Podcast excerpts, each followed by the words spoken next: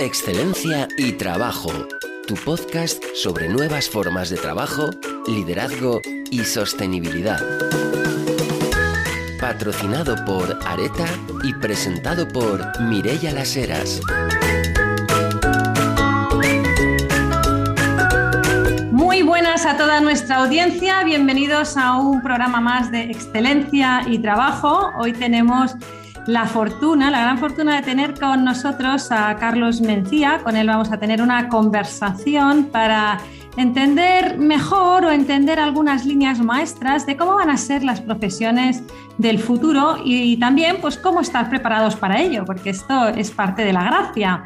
Y les voy a contar un poquito quién es Carlos para que nos hagamos a, la idea, para que podamos imaginar un poquito eh, en qué cosas está, ¿de acuerdo? Pues Carlos es un emprendedor en serie en constante desarrollo personal y profesional, es un apasionado, verdadera pasión por los nuevos retos y proyectos y lleva bueno, pues más de 10 años de recorrido en la industria digital. Sus habilidades se enfocan en el desarrollo de modelos de negocios pues para startups, procesos de innovación para la gran empresa y análisis financieros.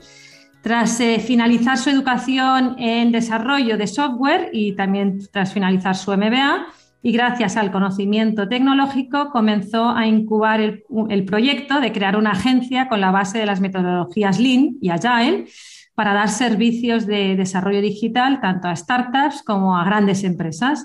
Así se convirtió en fundador y CEO de Just Digital, que es una agencia de desarrollo digital con sede en España. Además, también es consejero de diversas, diría de múltiples startups. Y, también me gusta poder señalar que, hace pocos días, hace pocas semanas, eh, ha recibido su empresa y él como, CEO, pues el premio a la mejor aplicación de inteligencia eh, artificial para Industria 4.0 eh, en Europa, ¿verdad? Entonces, bueno, pues realmente esto es una gran alegría de la que tenemos que estar orgullosos, pues que ese premio pues haya haya ido pues, para una empresa española y en concreto pues, para, esta empresa que dirige y que ha fundado Carlos. Carlos, bienvenido. Hola Mireia, muchas gracias. Primero, gracias por esa maravillosa presentación. Es un placer hablar contigo. Qué bien, qué bien. Carlos, eh, en tu tarjeta de LinkedIn pone una cosa que a mí, yo ya solo verlo, digo, es que esto ya, ya, ya me hace gracia hasta verlo, ¿no? Porque dices, Data Driven Hacker, ¿no? Entonces, y digo, bueno, pues, ¿qué será? ¿no? Porque ahora todo el mundo habla de data-driven cosas, también todo el mundo habla de hacker, y tú hablas de las dos cosas. Cuéntanos un poquito qué es esto. Bueno, Data Driven Hacker al final es, como un pequeño concepto propio, ¿no? En el que lo que intentamos o lo que intento yo es basar eh, todas las decisiones que tomo a nivel profesional y personal, sobre todo en, los datos y en, el histórico de datos, ¿no? Al final, yo personalmente al, al final, al finalizar mi, MBA y, ver un poco eh, dónde nos encontrábamos a nivel global de, data, decidí que, cualquier decisión que tomara a nivel global sería a través de los datos. Es decir, dejando de lado ya la parte más sentimental, más, eh, más altruista, digámoslo así, ¿no? Más, eh, ¿cómo te lo diría yo? Más... Más personal, quizás, más... Sí, más, más, básica, ¿no? Es decir, yo tengo el concepto de que esto me va a salir bien porque creo que va a salir bien de alguna o de otra forma, ¿no?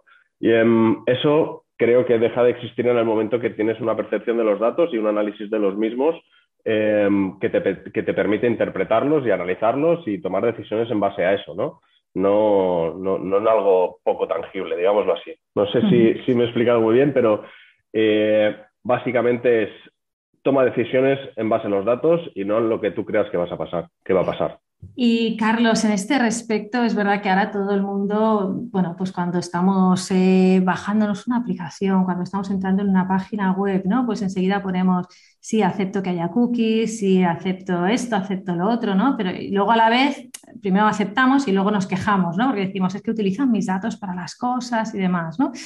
¿Qué tipo de datos analizas tú y qué tipo de datos eh, ayudan ¿no? pues en esa mejor toma de decisiones? Porque entiendo que estás hablando de toma de decisiones a la hora de nuevos productos, de nuevas empresas, de nuevos servicios. ¿no? Pues qué tipo de, datos analizas y luego danos algún consejillo respecto a esos datos que muchas veces estamos autorizando que recojan también nuestros.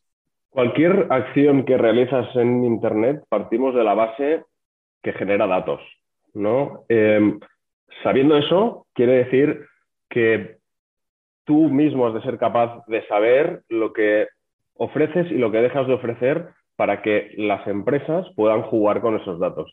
Una compañía deja de tener sentido en el momento que no puede analizar a su audiencia, no puede realizar un análisis súper exhaustivo de lo que hace su audiencia en contacto con su marca y con su mm, entorno digital, ¿no? Eh, por lo que es imprescindible que recojan esos datos. Em, ¿Qué son los datos?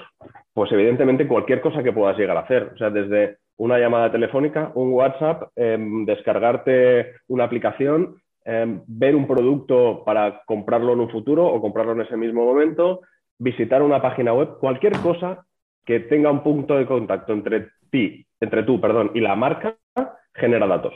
A partir de aquí, ¿qué quieres darle y qué no quieres darle? Yo creo que a día de hoy hay excesiva permisidad, no sé, no sé si está la palabra correcta, pero eh, de que la gente ofrece los datos, digámoslo así. Entonces, a partir de aquí, Em, hay que analizar lo que te interesa y lo que no te interesa. Si a mí lo que me interesa es que una marca en concreto mm, me realice ofertas bastante más personalizadas, pues evidentemente voy a dejarle mis datos. Si necesito información sobre un acto súper relevante o una tecnología concreta o una metodología en concreto, eh, pues evidentemente voy a dejar mis datos. El tema está en que el problema es que no es tan fácil deshacer esa acción. ¿no? Porque a mí hoy me interesa un contacto con mm, una marca en concreto y mañana ya no me interesa, pues eh, yo me puedo dar de baja de su newsletter, pero yo no me puedo dar de baja de mi track record con ellos durante los últimos dos años. Entonces, ahí es donde veo yo que está el problema. En cuanto a, que, a lo que nos ofrecen, evidentemente, si tienen esos datos, pues los productos son muchísimo más, los productos de la información es muchísimo más personalizada, ¿no? Eso, por contraparte, es bueno, en Areta aportamos soluciones integrales de equipamiento de espacios a estudios de arquitectura, interioristas y diseñadores de interiores, para que puedan estar al día en diseño, innovación, tecnología y sostenibilidad para sus proyectos. En Areta hacemos fácil vuestro trabajo, siendo vuestro único interlocutor. Efectivamente, ¿no? Todos cuando encontramos algo que decimos, ¡ay, mira qué suerte he tenido, ¿no? Que he encontrado este producto, que he encontrado esta oferta. Y dices, no, suerte no, ¿no? Tú mismo habías generado los datos Para que ellos te segmenten ahí. para que ellos te hagan esa oferta que para ti era tan importante, ¿no? Eh, Carlos, cambiando un poquito de, porque tú ahora nos dices esto, ¿no? Que tú ahora tomas decisión basados en los datos. Esto es algo que hace, pues no lo sé, ¿no? Pues no sé si cinco años, pero sí que diez o quince años, pues ni nadie hacía, ¿no? Tú dices que hace aproximadamente diez años que estás en este mundo digital, pero, pero eso ya era, eras un pionero, ¿no? Pues realmente... Y, eso significa pues que se han creado pues esas nuevas profesiones como, como la tuya, ¿no? Como data driven hacker, ¿no? Como alguien que realmente puede solo tomar decisiones a, a través de datos pues estas son nuevas profesiones que han ido apareciendo, ¿no? Yo pensaba, pues yo cuando era pequeña, no, no sé tú, ¿no? No sé qué quería ser de pequeño, pero yo de pequeña quería ser maestra, ¿no? Porque, porque veía a mis maestros y pensaba, qué chulo, ¿no? Pues ir al cole y te pagan y tal, me parecía, me parecía lo más, porque iba al cole y no me pagaban, pues pensaba, ¿no? Ya vas allí. No sé, uno de mis hermanos quería ser camionero, otro quería trabajar en centrales nucleares, o sea, la cosa era pero a, ninguno de nosotros, ninguno, ¿no? Pues eh, ni de mis amigos, ni de las, pues soñaba con temas relacionados con la informática, básicamente porque no existía, ¿no? Em, ¿Te habías imaginado a que te dedicarías a esto y cómo surgió, ¿no? Porque, porque cómo surge realmente eh, esa, esa, vocación a, los datos y a tomar decisión con datos. Mm, bueno, por, por supuesto que, que en ningún momento me imaginé acabar en la situación en la que me encuentro ahora, ¿no? Dentro del mundo de la tecnología. Em, básicamente porque mi contacto de pequeño con, la tecnología eran los videojuegos mm, con mis hermanas, ¿no? Era, era el Spectrum. ¿Tú llegaste al Spectrum o...? Sí, lo conocí, lo conocí, lo conocí. Em, era, era algo como mucho, mucho más de ocio, ¿no? Evidentemente, un niño pequeño, yo de pequeño, pues evidentemente primero quería ser futbolista, luego quería ser, no sé, veterinario y, y acabé siendo arquitecto interior, ¿no? Para dedicarme a la tecnología. O sea, es como un poco eh, complicado. Mm, yo creo que, las personas van cambiando a medida ¿no? que van creciendo, a medida que absorben conocimiento, a medida que tienen experiencias nuevas, pues su futuro, su predicción de futuro va siendo diferente. Entonces, a partir de aquí, em, todo el mundo tiene el momento en el que dice, yo quiero ser astronauta o yo quiero ser médico, ¿no? Pero hasta que no llegue, hasta que no llega ese momento, pues evidentemente todo el mundo tenemos, tenemos nuestros más y menos en las diferentes profesiones. Fantástico.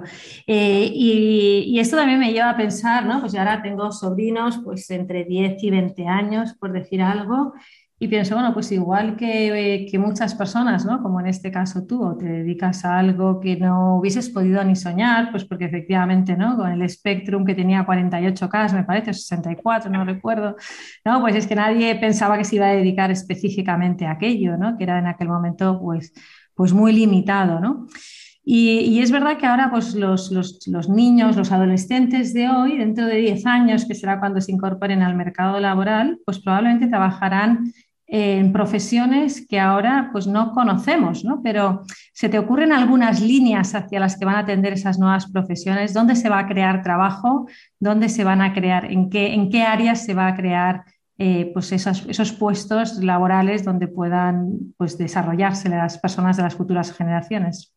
Mm, como decía un poco antes, ¿no? Al final, si desde pequeño empiezas queriendo ser futbolista y acabas siendo em, programador, por ejemplo, es porque durante ese proceso existen muchos cambios. ¿no? Yo creo que, que, ahora estamos en un proceso de cambio tan bestia que es hasta complicado saber eh, en qué se van a basar los profesores del futuro. Lo que sí que está claro, y eso es indudable y prácticamente innegociable, es que hay profesiones que van a desaparecer en un periodo corto de tiempo y hay muchísimas nuevas eh, profesiones que van a aparecer en base a los cambios tecnológicos que haya en los próximos 5 o 10 años. ¿no?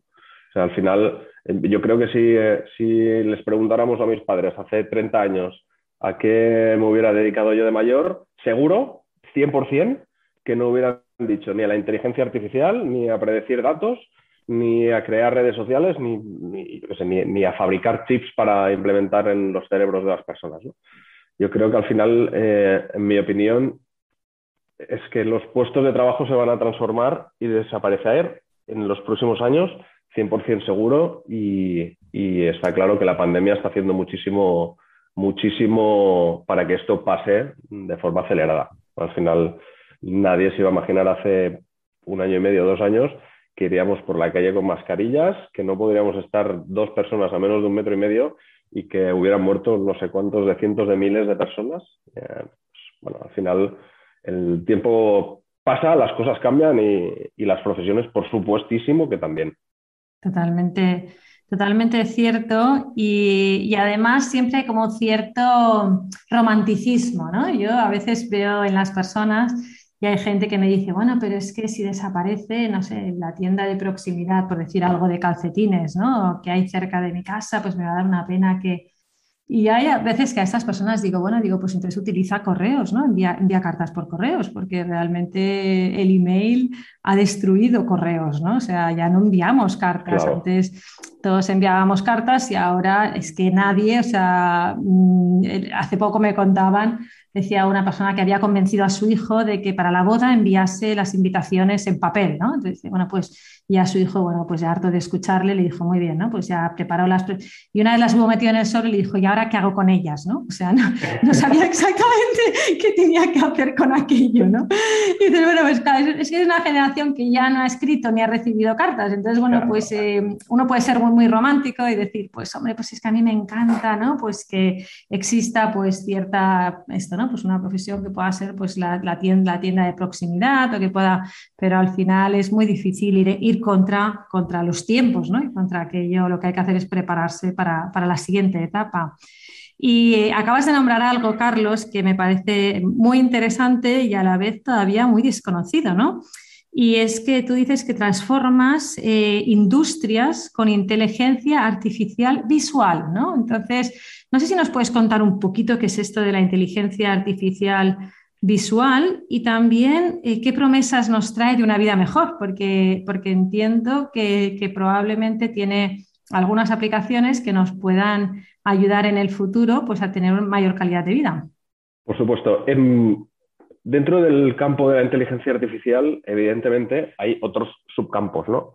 Uno de, o sea, podemos estar hablando de pues, los, eh, eh, los chats, ¿no? los chatbots, Mm, cuando tú comunicas con una compañía, normalmente las tres, cuatro primeras respuestas no las genera una persona, las genera un robot, ¿no? Eso es inteligencia artificial que ha sido entrenada como para responder ciertas preguntas y hacer una criba mucho más bestia de todas las preguntas que tengan de los clientes de esa compañía, Dentro de la inteligencia artificial hay un campo que se llama computer vision, que es la visión por computación. ¿Qué hace? Analiza imágenes, básicamente. Em, ¿Qué podemos decir que estamos analizando? Eh, pues imagina que tú eres el directivo de una compañía y pudieras tener la capacidad de estar 24 horas mirando sobre una cosa en concreto dentro de tu modelo de negocio, ¿no? Yo qué sé, eh, pues quiero saber em, si todas las piezas de mi cadena de producción generan eh, o salen con la calidad óptima como para salir al mercado, ¿no? O sea, al final, una de dos, o tienes una persona allí como control de calidad en la que está mirando cada una de las piezas o entrenas a un sistema que mediante imágenes analiza, compara y segmenta esas piezas, ¿no? Por ejemplo. Em, ¿Qué somos capaces de hacer ahora? ¿O qué puede aportar la inteligencia artificial visual al mercado? Infinidad de cosas.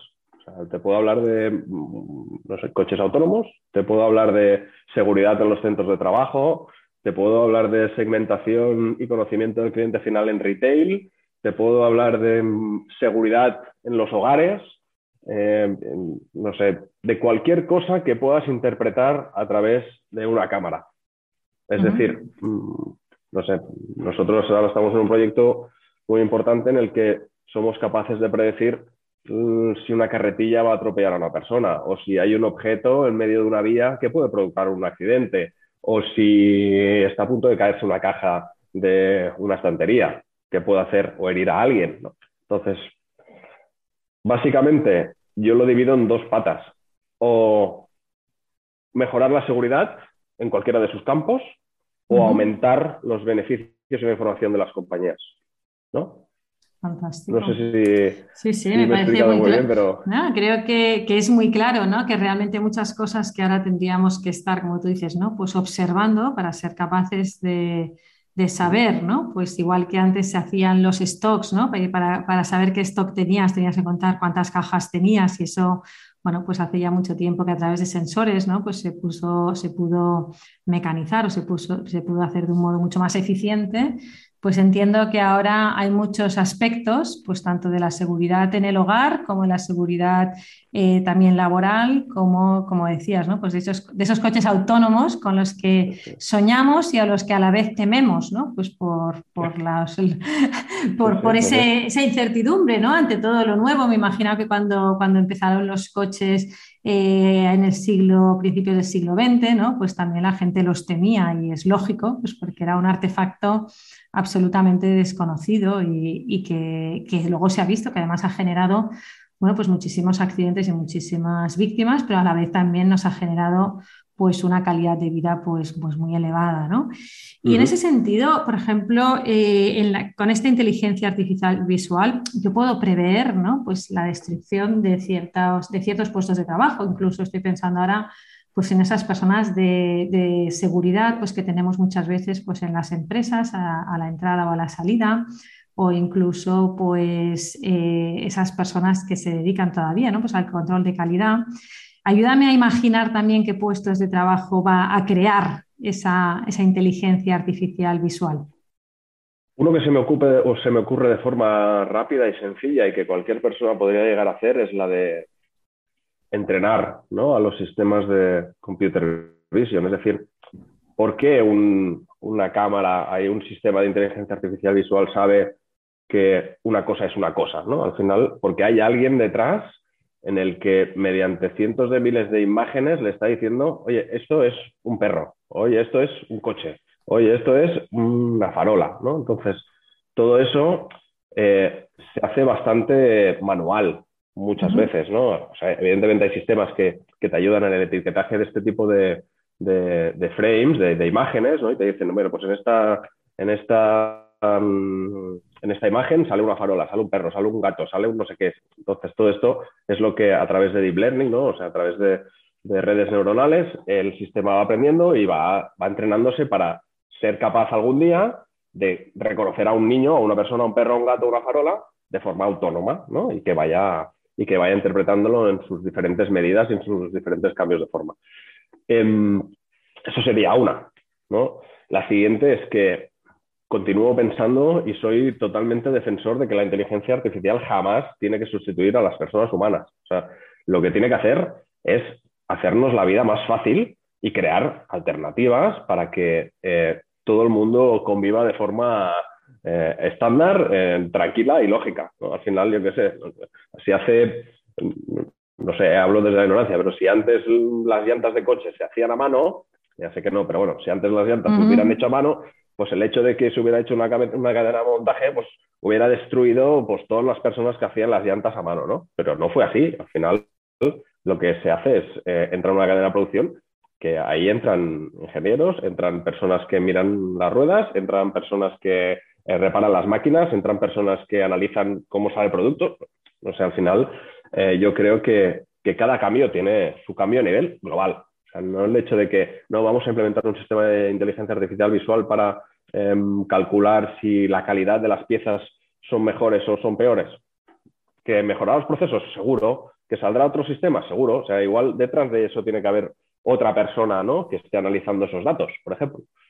Al final, em, estamos en una revolución digital, eh, Mireya. Al final, todo el mundo tiene que entenderlo.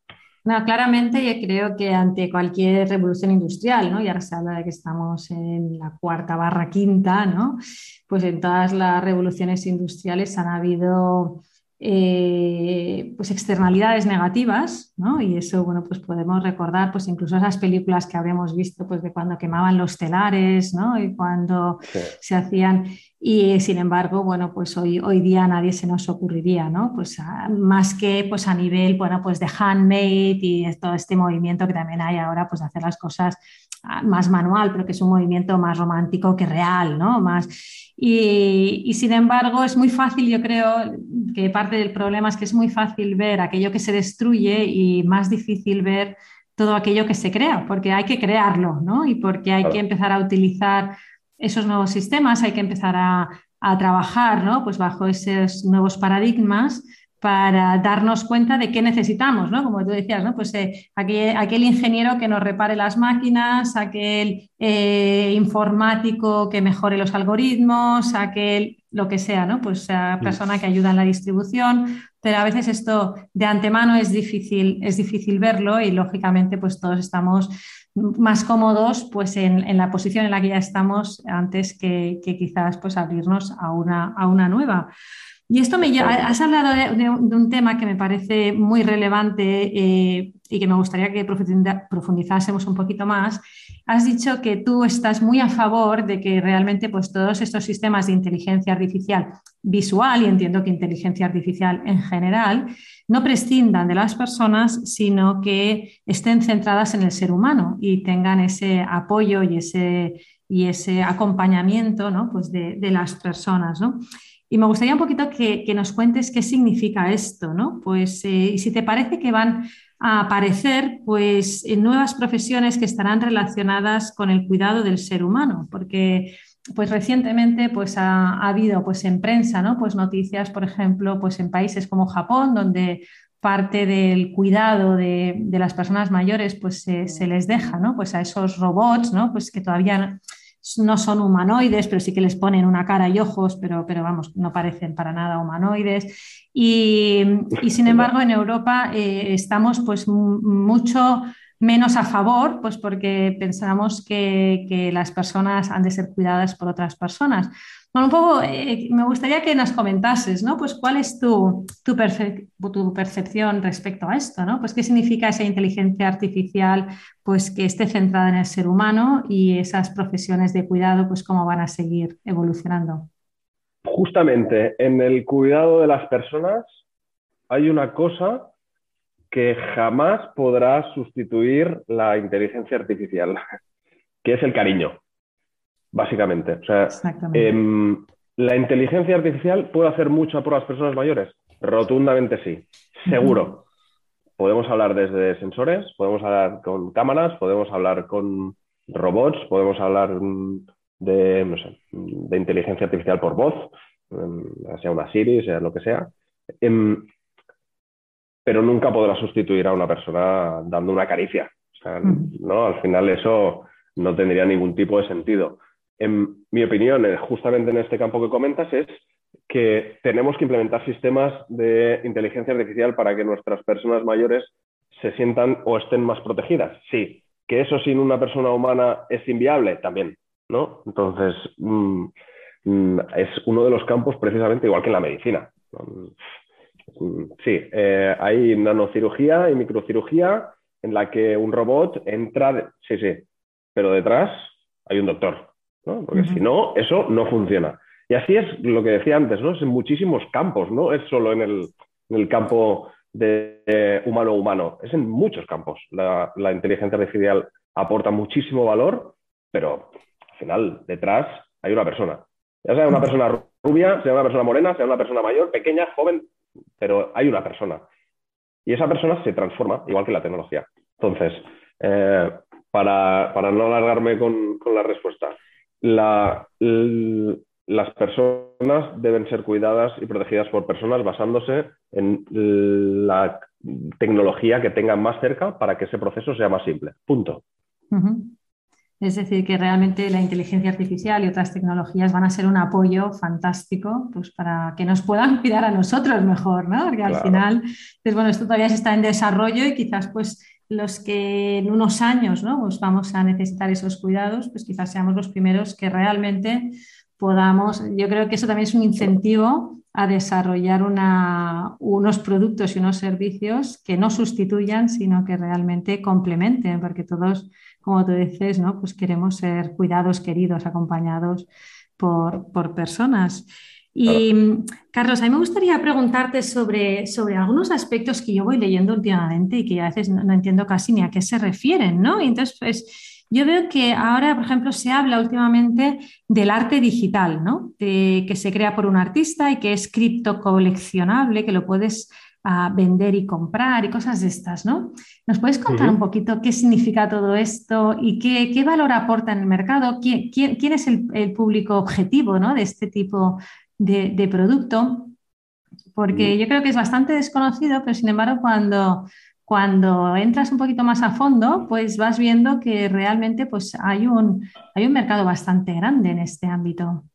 Bueno, en primer lugar, eh, decirte que yo para nada eh, soy experto en este tema, pero bueno, como me muevo en el mundo de la tecnología, eh, me gusta informarme, leer, ¿no? Como, como a cualquier persona. Em, el criptoarte al final es un activo que no puede ser modificado. Al final es como, yo sé, como un, como un, Picasso, ¿no? Cuando te compras un Picasso que no se te ocurre modificarlo, ¿no? Correcto, es, es, como, como un cuadro virtual, ¿no? Que sabes que mediante blockchain, al final es una tecnología de bloques que, que, que, que garantiza que eso eh, es tuyo y que mm, eh, queda registrado en, varios nodos, ¿no? Mm, estás comprando un cuadro, ¿no? Virtual, pero al final es un cuadro.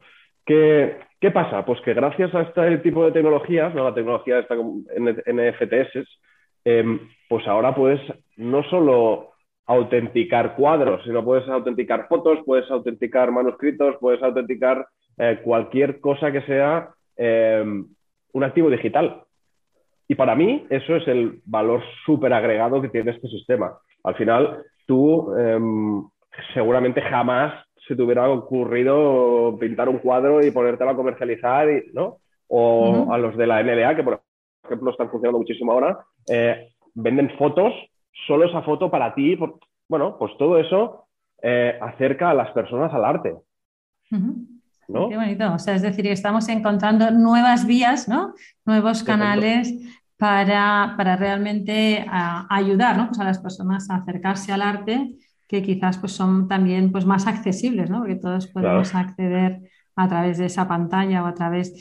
Eh, Carlos, ya vamos llegando hacia el final, pero no, quiero dejar de hablar de un tema que me parece absolutamente eh, relevante a, día de hoy, en el que bueno, pues, eh, hay muchos cambios tecnológicos, sociales, etcétera y donde muchos de nosotros, pues a lo largo de nuestra trayectoria profesional, pues vamos a tener que, emprender en cierta medida. Y tú, tú eres un emprendedor en serie, ¿no? no yo, creo que ya le has cogido un poco el vicio al emprender, ¿no?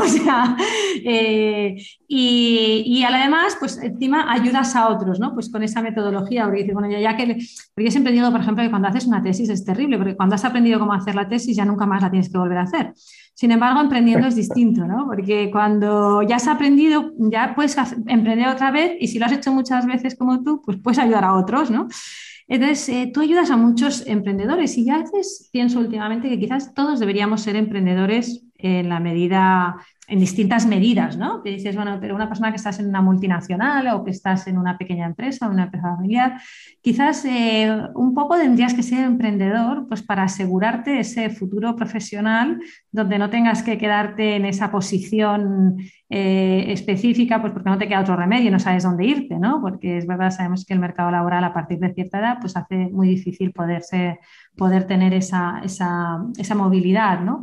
Y, si, somos si fuésemos un poquito más emprendedores, entonces, eh, ¿qué opinas sobre esta idea ¿no? de que todos deberíamos ser emprendedores? Y, es, es, factible, es factible ir haciendo así pequeños pinitos, ¿no? pues como ese que tiene un pequeño huerto en su casa ¿no? y lo va, ahora se han puesto de moda estos huertos eh, en las ciudades, ¿no? pues bueno, pues, pues tener ese pequeño huerto de ciudad que sea pues nuestro pequeño emprendimiento, ¿lo ves factible? Yo creo que todo el mundo es emprendedor. La otra cosa es que lo materialices, ¿no? Todo el mundo tiene ideas, todo el mundo sería capaz de aportar un granito de arena al cambio del mundo, todo el mundo eh, se ve capaz de, hacer cosas ¿no? que, tengan un valor agregado, no solo a nivel global, ¿no? sino a nivel personal, eh, que pueden, desencadenar en el desarrollo de un proyecto profesional. ¿Qué lo hace? Pues quien tiene la gran suerte de poder hacerlo. No es fácil. Mm, eh, yo creo que eh, ese punto de inconsciencia es básico, o sea, porque si al final todo el mundo que emprendemos somos conscientes de lo que puede pasar, partiendo de la base de que el 80% de los proyectos no funcionan, eh, nadie, nadie emprendería, ¿no? O el que emprendiera rozaría un poquito la locura. Entonces, em, ¿qué hay que emprender? Sí, que todo el mundo somos emprendedores, sí. De hecho, mm, cualquier persona en su casa eh, emprende, ¿no? O sea, al final eh, está en, constante cambio, eh, organiza a los niños, tiene una estrategia para, hacer crecer la empresa y la economía familiar. Bueno, ¿no? eso desde un cierto punto de vista es emprender.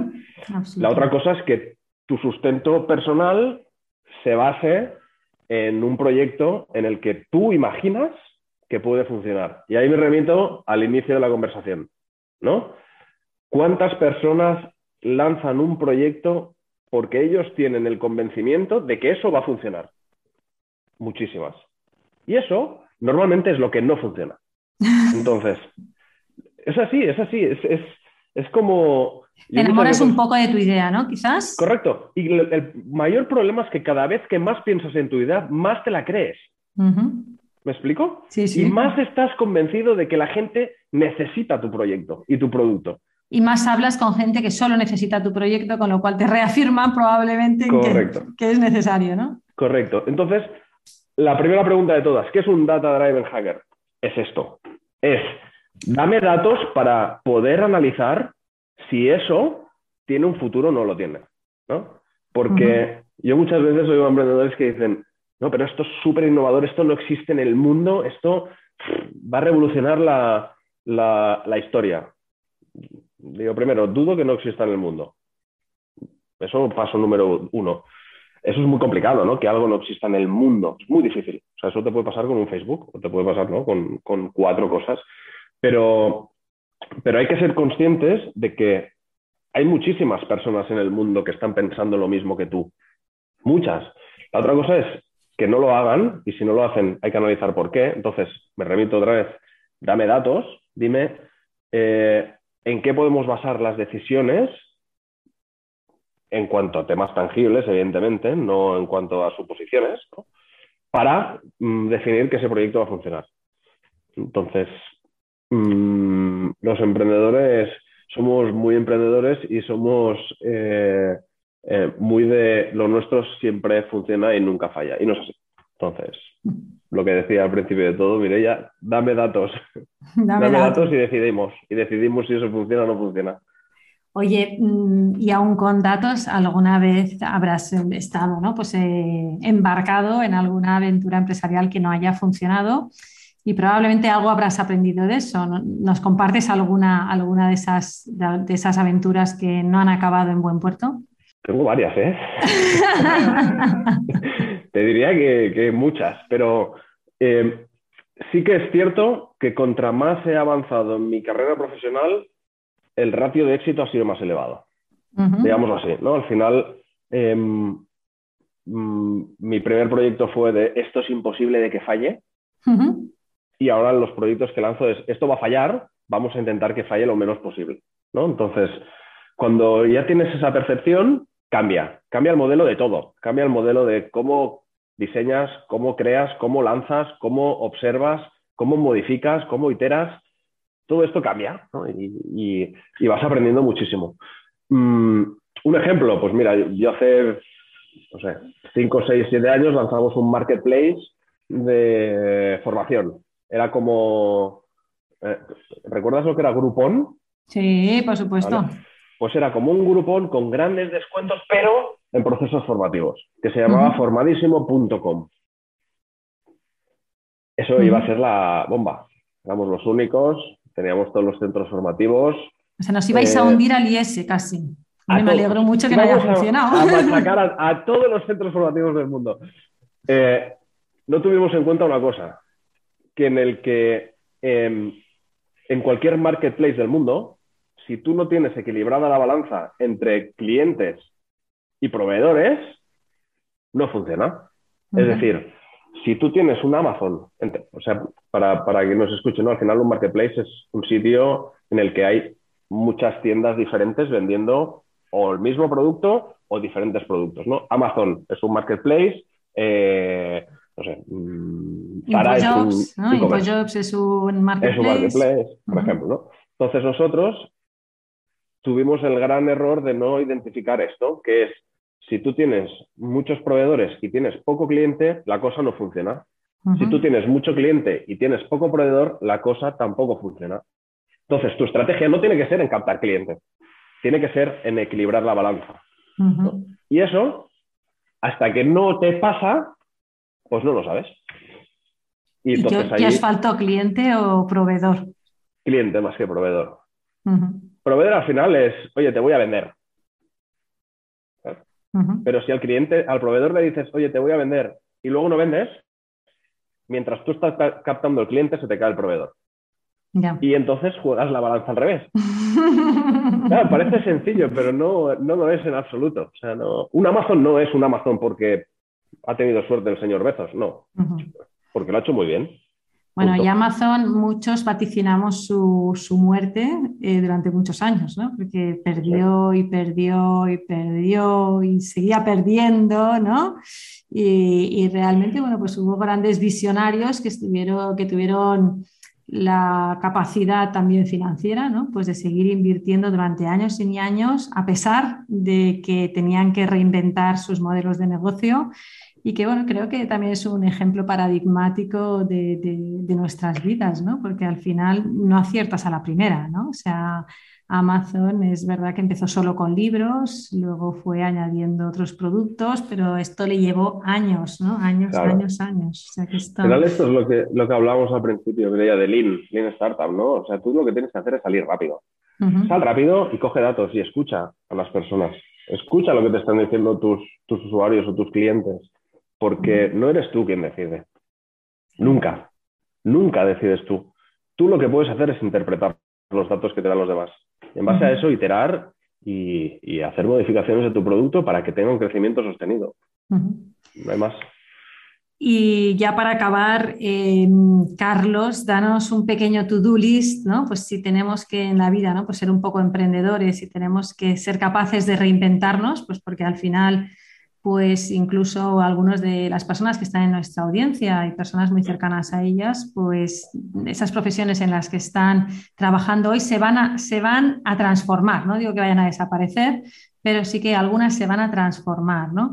Pues danos un pequeño to-do list, ¿no? Pues para, prepararnos y ser empleables a futuro, ¿no? Pues qué, datos deberíamos estar mirando y cómo deberíamos interpretarlos. Ese to-do no es sencillo de pero el primero, el primer punto que tienes que tener en cuenta es que no va a ser fácil. Y eso no es igual a desanímate, no, al contrario, o sea, te vas a divertir un montón, o sea, vas a tocar palos que jamás habías imaginado que tocarías y te va a tocar, sobre todo, eh, formarte. Punto. O sea, em, yo no soy partidario de, los grandes periodos formativos, aunque entiendo que, son necesarios ¿eh? para, para, entender cómo a nivel global cómo funciona todo. Pero igual que el mundo, el mercado está cambiando de forma constante, tienes que formarte. O sea, tienes que formarte en pequeñas píldoras formativas basadas en el vertical que tú creas que necesitas para el proyecto que vas a lanzar. O sea, yo no te digo que tengas todas las skills del mundo, pero, pero sí las básicas. Eso por un lado. O sea, tú, uno, eh, ten claro que no va a ser fácil, pero que va a ser divertido. Dos, eh, fórmate sobre todo en aquello que creas que va a ser trascendental para tu modelo. Eh, tres, abre tu mente. Ábrela. O sea, no te bases en, ti y en tus cuatro mm, pilares de alrededor, digo, ¿no? O sea, abre la mente, mira mucho más allá y, cree muchísimo más en ti porque todo el mundo es muy capaz de hacer muchísimas cosas y muy grandes. Entonces, eh, abre la mente y cree en ti. Como no, básate en los datos. ¿no? Si, si no eres capaz de interpretar datos eh, que eso no quiere decir que tengas que ser un ingeniero, ¿eh? Pero si no eres capaz de saber hacia dónde has de mirar, ahí va a ser complicado. Ahí va a ser complicado. Y por último, pues, déjate llevar y disfruta del viaje.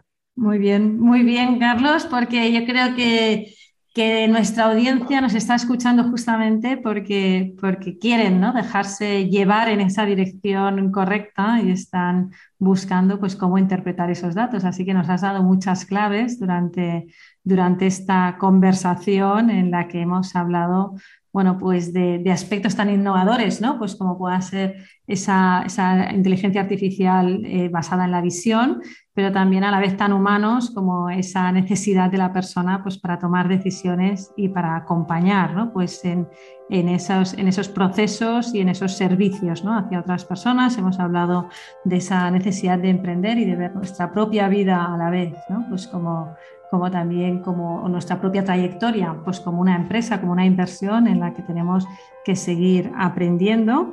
Y ya solo me queda darte las gracias, felicitarte por todo lo que has conseguido y ahora, Carlos, tendremos que irte siguiendo en los medios para ver todo lo que sigues avanzando y esos premios y reconocimientos que vas teniendo en el mercado. Muchísimas felicidades y hasta pronto.